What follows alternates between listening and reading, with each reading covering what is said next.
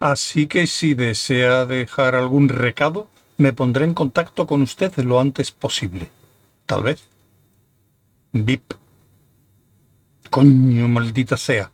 Espera un momento. Mierda, escucha. Mm. Clic. Richard cogió el teléfono y dio marcha atrás, retrocediendo 20 metros para echar otra mirada a la señal de cruce que acababa de pasar entre la niebla. Había dejado la vía de sentido único de Cambridge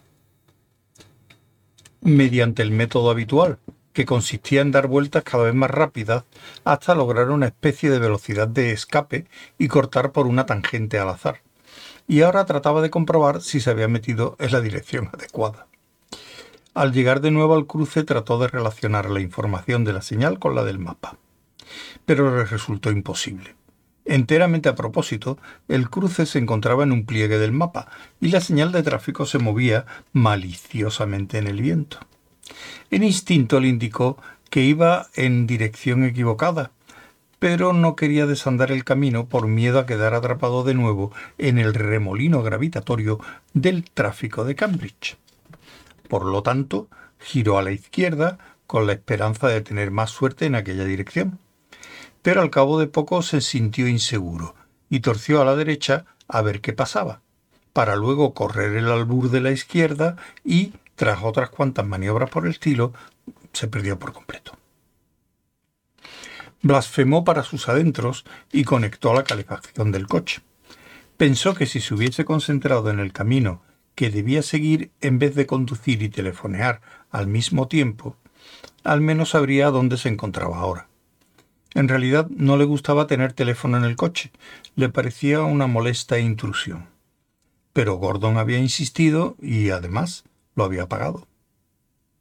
Lanzó un suspiro de irritación. Dio marcha atrás al Saab negro y volvió a girar. Al torcer casi chocó con alguien que arrastraba un cuerpo hacia un descampado. Al menos eso le pareció en su sobreexcitada imaginación, pero probablemente solo se trataba de un campesino de los alrededores con un saco de materia nutritiva, aunque cualquiera adivinaba lo que hacía con ello en una noche así. Cuando los faros volvieron a describir otro semicírculo, iluminaron un momento la silueta que daba traspiés por el campo con el saco a la espalda. Mejor el que yo, pensó Richard sombríamente, siguiendo su camino. Al cabo de unos minutos llegó a un cruce que tenía más aspecto de carretera principal. Estuvo a punto de girar a la derecha, pero en cambio torció a la izquierda. No había señalizaciones. Volvió a pulsar los botones del teléfono. Me pondré en contacto con usted lo antes posible. Tal vez. Pip. Susan, soy Richard. ¿Por dónde empiezo? Vaya lío. Mira, lo lamento, lo siento muchísimo.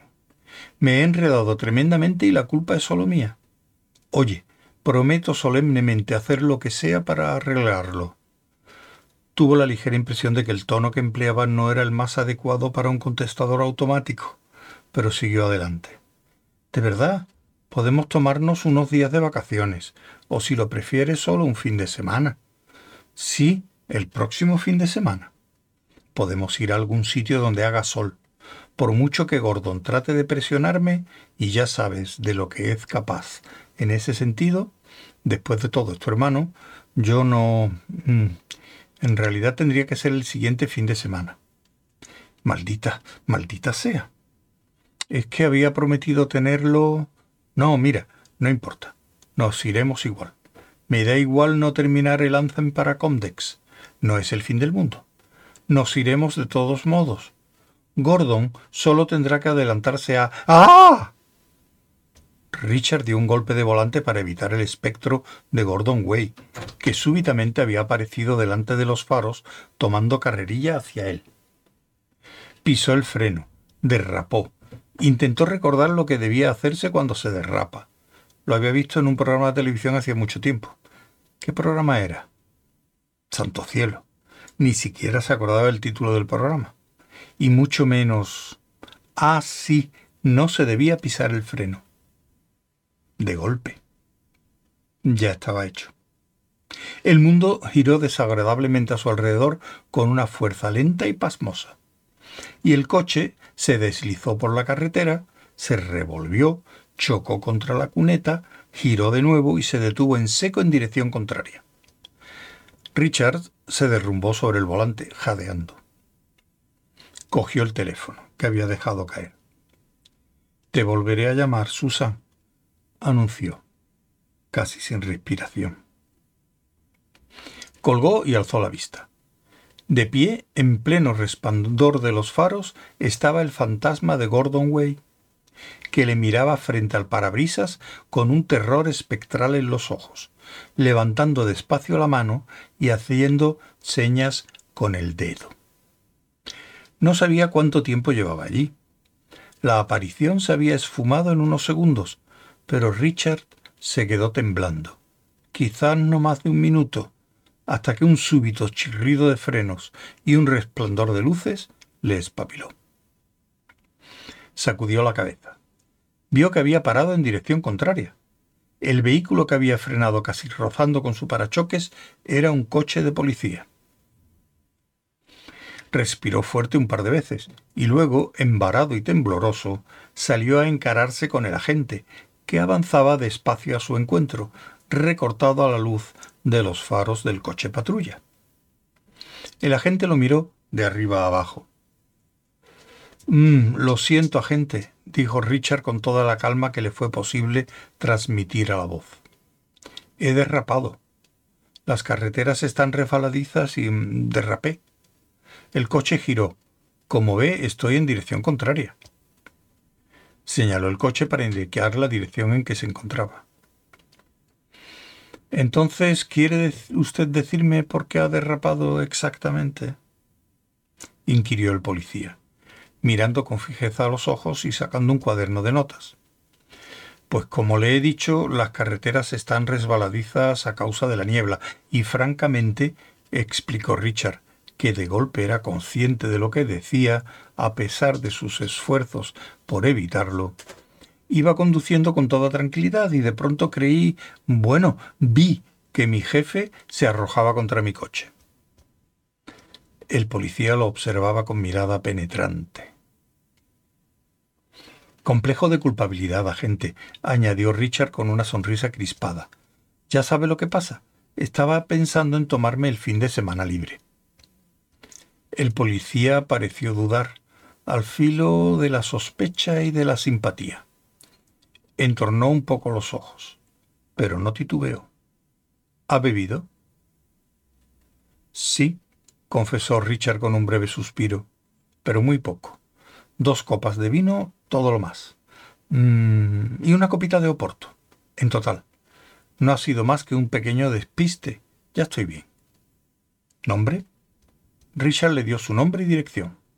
El policía lo anotó con pulcritud en su cuaderno y tras mirar el número de matrícula del coche también lo anotó. ¿Y entonces? ¿Quién es su jefe, señor? Se llama Way, Gordon Way. Ya, dijo el policía levantando las cejas. ¿El caballero de los ordenadores? Pues sí, eso es.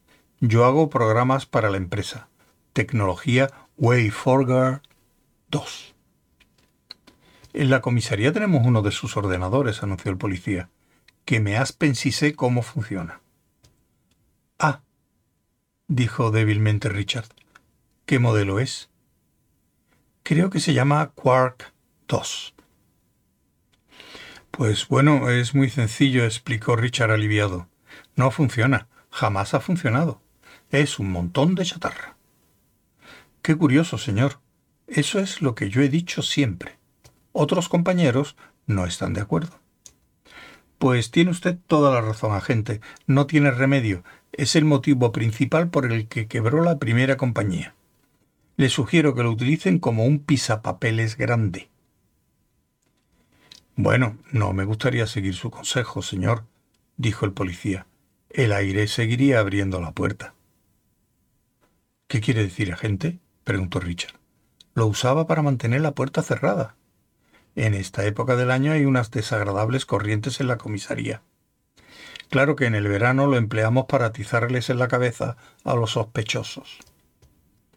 Cerró el cuaderno de notas y se lo guardó en el bolsillo. Le recomiendo, señor, que circule despacio y tranquilo. Deje el coche y coja una buena trompa este fin de semana. Creo que es la única manera. Y ahora, tenga cuidado.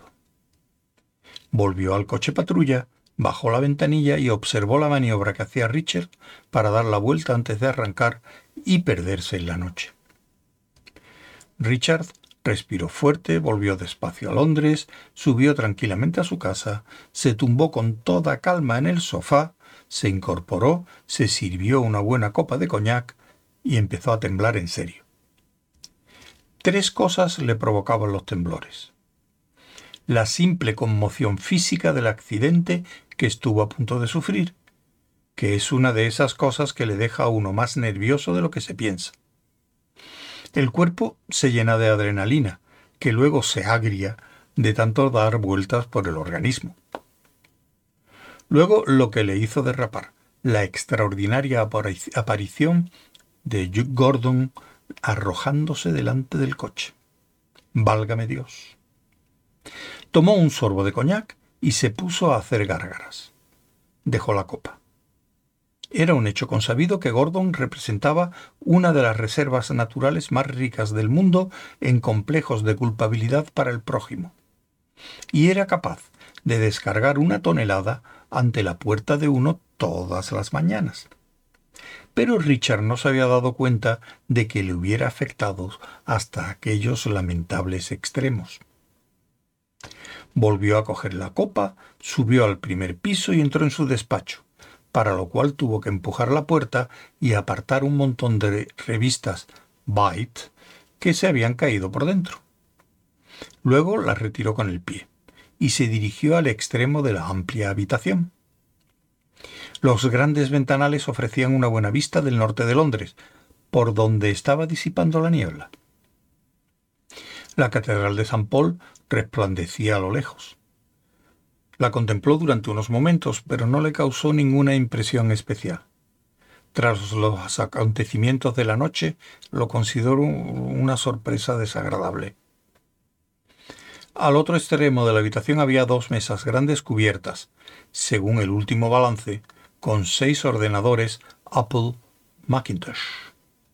En medio había la nueva máquina 68020, cuya pantalla se veía el sofá de líneas rojas dando perezosas vueltas en el interior de una imagen azul de las estrechas escaleras a las que no faltaba el detalle de la barandilla, de la caja de la calefacción y de los fusibles, ni, desde luego, la embarazosa vuelta a mitad del camino.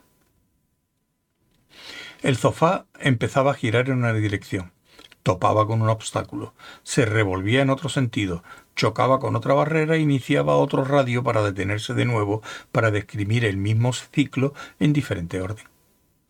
No había que mirar mucho la secuencia para verla repetida. Sin duda alguna el sofá estaba atascado. Había otros tres Mac conectados mediante un amasijo de cables a una desordenada aglomeración de sintetizadores. Un Simulator 2 más programador HD, un rimero de módulos TX, un Prophet VS, un Roland JX10, un Korg DW8000, un Octapad, un controlador de guitarra Synth Axe MIDI para zurdos y hasta una vieja máquina de percusión musical. Todo ello amontonado en un rincón y almacenando polvo. También había un pequeño casete poco usado, ya que toda la música estaba grabada en archivos de secuencias en los ordenadores. Se dejó caer en una silla frente a uno de los Mac para ver si había alguna novedad. Mostraba un balance Untitled Excel y se preguntó por qué. Lo grabó y miró a ver si había dejado alguna nota descubriendo que el balance contenía algunos datos que previamente había introducido para buscar información sobre las golondrinas en la base de datos en línea World Reporter y Knowledge. Ahora tenía cifras que detallaban sus hábitos migratorios, la forma de las alas, el perfil aerodinámico y las características de turbulencia, así como datos generales sobre las formaciones que una bandada adopta en vuelo. Pero hasta el momento solo tenía una mínima idea de cómo iba a sintetizarlo todo. Aunque esta noche se encontraba demasiado cansado para pensar de manera constructiva, hizo una selección al azar y copió toda una hilera de cifras del balance. Las pasó a su programa de conversión, que las clasificó, filtró y manipuló con arreglo a sus propios guarismos experimentales. Cargó el fichero así convertido en el Performer, un potente programa registrador de secuencias, y a través de los canales MIDI transfirió los resultados a los sintetizadores que estuviesen conectados en aquel momento. El resultado fue un súbito estallido de la más horrenda cacofonía. Lo paró. Volvió a lanzar el programa de conversión, dando instrucciones para que esta vez pasara los valores de tono a sol menor. Era una función que al final estaba dispuesto a anular, porque la consideraba poco fiable si su firme creencia de que los ritmos y armonías musicales que nos parecen más satisfactorias podían encontrarse o al menos derivarse de los ritmos y armonías de los fenómenos que se producen en la naturaleza, las formas satisfactorias de modalidad y tono también tendrían que surgir de manera natural en vez de producirlas a la fuerza. De momento forzó el proceso. El resultado fue un súbito estallido de la más horrenda cacofonía en sol menor. Esto bastaba en cuanto a la búsqueda de atajos al azar. La primera tarea era relativamente sencilla. Consistía en describir la onda formada por el extremo de las alas de una golondrina en vuelo para luego sintetizar dicha onda. De ese modo conseguiría una sola nota, lo que no estaría mal para empezar. Y la operación solo le llevaría el fin de semana. Pero claro, no tenía disponible el fin de semana porque tenía que terminar la versión 2 del Anthem para el año próximo, o el mes, como lo denominaba Gordon. Lo que de manera inexorable condujo a Richard a la tercera causa de sus temblores. No había manera alguna de tomarse libre este fin de semana o el siguiente, para cumplir la promesa que le había hecho al contestador automático de Susan y esto terminaría, terminaría definitivamente con todo si el desastre de aquella noche no lo había conseguido. Pero no había remedio. Ya estaba hecho. No se puede rectificar un recado grabado en el contestador automático de otra persona. Solo dejar que los acontecimientos sigan su curso. No había nada que hacer. Era algo irrevocable. De pronto se le ocurrió una idea extraña. Le pilló verdaderamente por sorpresa, pero no veía qué tenía de malo.